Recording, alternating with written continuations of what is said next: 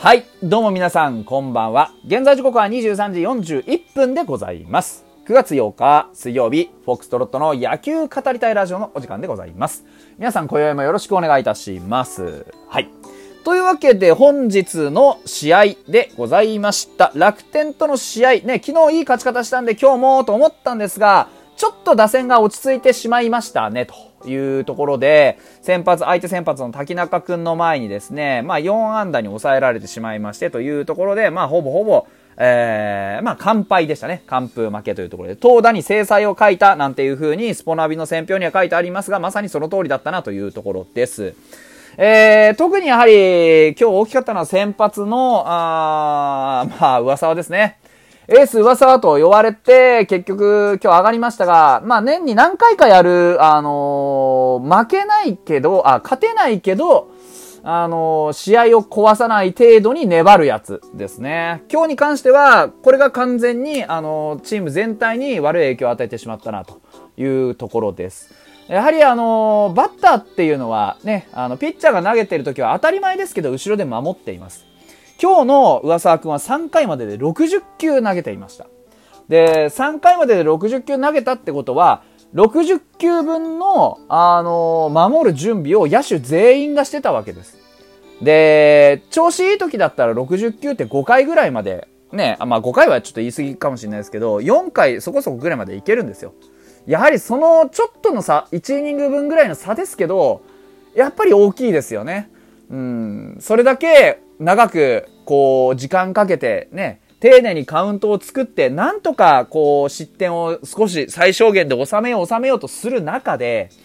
あーやはりリズムを作り出すということに、うまく、うコミットできなかったな、というのが、あー今日の噂はでした。もうましてや本当にあの打たれ方も良くなくてですね、非常にこう、長打をよく打たれました。で、ね、ツーベースなんて毎回のように打たれてました。っていうか毎回打たれたんじゃねえか ?5 回以外。ねえ、4回まで必ずツーベースを打たれてたんですよ。まず1回、ね、島内にツーベース打たれました。2回、鈴木大地にホームランを浴びて岡島にツーベースを打たれました。3回、えー島内にまたツーベースを打たれました。で、4回、今度は住谷にもツーベースを打たれました。5回こそ三者凡退で抑えましたが、6回にも今度は山崎にシングルヒットを打たれました。ってことは、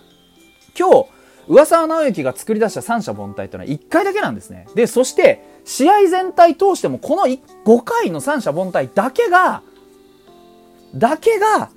我々が取った三者凡退だったんですね。これが今、ファイターズのピッチャーの一番、あの、打線に対して、まあ、ごめんなさいしなきゃいけないところだと思います。7回、えー、まあ、宮西が上がりましたが、ね、あーまあ、皆さんも知っての通り、えーヒット、長短打浴びてですね、2失点しました。で、これもそうですし、ね、8回も、あ鈴木健也くん、ね、あのー先頭バッターこそ打ち取ったもののヒットを打たれて、ランナーを抱えてからの、あまあ、ね、アウト3つというところでした。9回は、もうあの、村田くんが何しに出てきたのかっていうような、あ状態で、まあ、バカバカバカバカと打たれて、えーツーベース3連打を食らって2点を失うというような状況でした。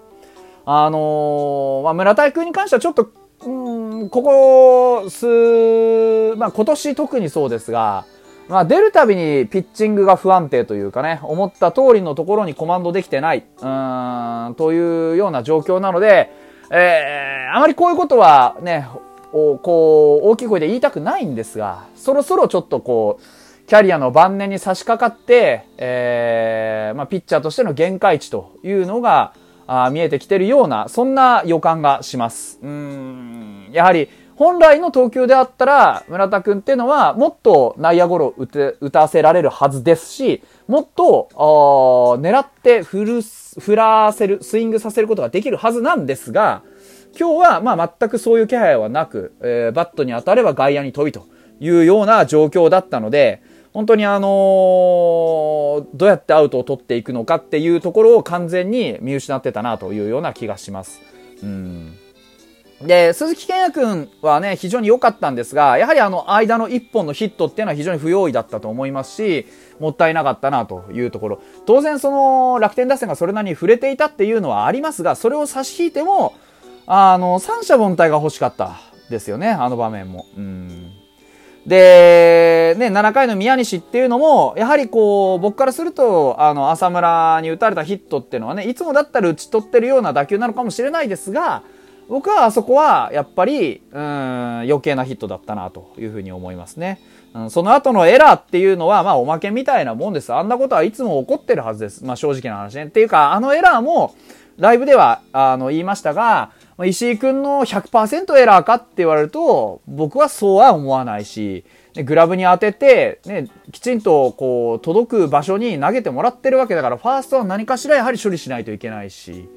うん、で、その後のね、えー、内野安打、岡島に打たれた内野安打に関しても、いまあ、不運、ハードラックがちょっと過ぎましたよね、あれに関しては。やはり、宮西の方向に飛んできて、宮西が軽く触ってしまったもんだから、石井君のあの、投球姿勢に影響、そう、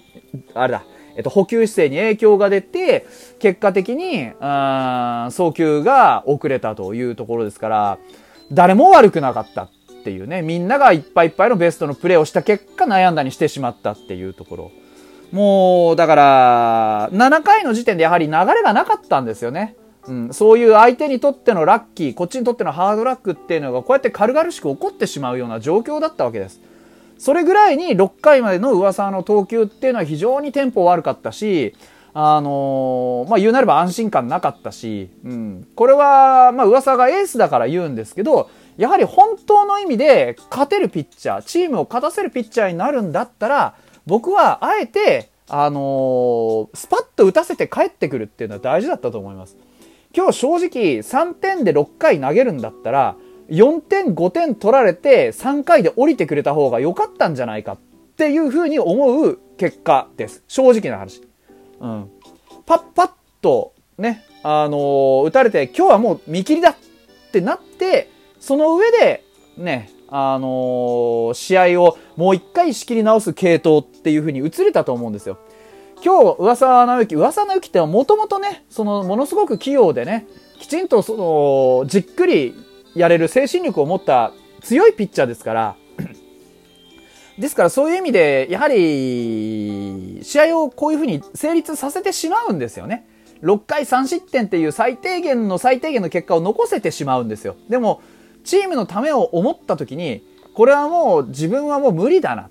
このままじゃ流れ作れないなっていう判断ができるかどうかっていうのも、すごく、この先の噂のあのためになる判断だったんじゃないかなというふうに僕はちょっと思っています。まあ、酷な話ですけどね、レベルの高い話ですし、なかなかね、自分が打たれて降板する、まあ、全力を出してですけどね、打たれて降板するっていうことを許容できるエースってのはいないもんですけど、でもやっぱり今日の噂が6回投げて、イニングを100何球で消化するよりかは、もっと早くね、あの、パパッと投げて、時間をもっとね、ギュッと圧縮して、えー、チームにメリハリ？リズムを生むようなね、そういう投球、そういう結果っていうのを望んでもよかったんじゃないのかなというふうに、あの、逆説的にね、考えるような結果でした。まあ、だからといってね、だからといって、まあ、あのー、5回までに2安打しか打てませんっていうのが、ね、まあ仕方がないねとは全く言えないわけですよ。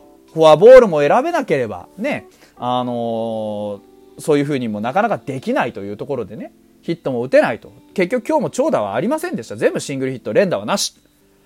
何が原因かって一つだけなんですね。あの、ファーストストライクを簡単に見逃しすぎです。滝中くん、ね、今日の投球見ても別に決してめちゃくちゃいい投球して、これはもう今日打てないお手上げだっていう投球してませんでしたよ。正直な話。うん。もっといいピッチャーをこれまでたくさん打ってきてるはずです。そういうことを考えたときに、今日どうしてこういうふうにね、ファーストストライク簡単にアバウトに取ってくる球をね、ことごとく見逃して、で、えー、カウントが悪くなってから手を出して、ボンダーを繰り返すっていうね、今日ゴロ非常に多かったですよね。ゴロとかフライとかね。うん。ですからそういうところが、やはりまだまだ、あのー、空気、流れっていうものの機微はいまいちうまく捉えられてないなというところでございます。まあ、噂がね、どっしり構えて、じっくり時間使ってたんで、その流れでチーム全体の、あのー、まあ、野球の流れがね、どっしりじっくり構えるタイプになってしまって、そういう風な、まあ、見るね、えー、流れにしてしまったのかもしれないと思うと、やはり今日は別の意味で歯車が噛み合ってしまったなっていうような、そんなようなあ試合でございました。はい。というわけですいません。あの、質問箱にお便りが届いているので、そちらの方をね、あのー、読んでいこうかなというふうに思っております。えー、6月じゃない、9月7日にいただいた、ララララ、かくなかというお便りありがとうございます。ね、後でお返事全部返します。ちょっとね、全部は読めないと思うんで、あの、お返事だ、お返事だけは返してしまいますね。はい。あの、ララララ角中はね、僕がロッテの応援歌で唯一歌えるやつです。あとは全くわかりません。で、え、っと、もう一つがですね、うんと、これは答えたかな？喉から手が出るほど欲しかった速球はしごし、姫野くんの話ですね。これはなんかお話ししたような気がするな。はい。えーと、もう一つは、うんと、まあ、これかな。今日はこれを読んでおしまいにしましょう。えっと、昨日のお便り、今朝かな ?11 時間前だから。そうですね。今朝のことやるかな。いい試合が見れた後で、今日のファインプレーに浅間くん、プレイオブザデイに春樹くん、そして堀くんの30ホールドを報告しながら、ヒーローインタビューはありませんでした。と残念そうにされたアナウンサーの方。ブルペン推しなのかもしれませんね。と、えー、全国に伝えてくださってありがとうございますってテレビにお辞儀しておきました。というところで、そういうね、あの、すいません。僕ね、全然テレビ見ないもんですから、そういう一面、ね、人は、一幕があったということで、本当に、あのー、昨日は本当にいい、えー、流れでね、勝つことができたんで、今日はちょっと惜しい流れでね、あの、明暗くっきり分かれてしまいました。明日、ね、なんとか勝ちを拾ってですね、うん、あのー、勝ち越して終われればいいなと思います。それでは、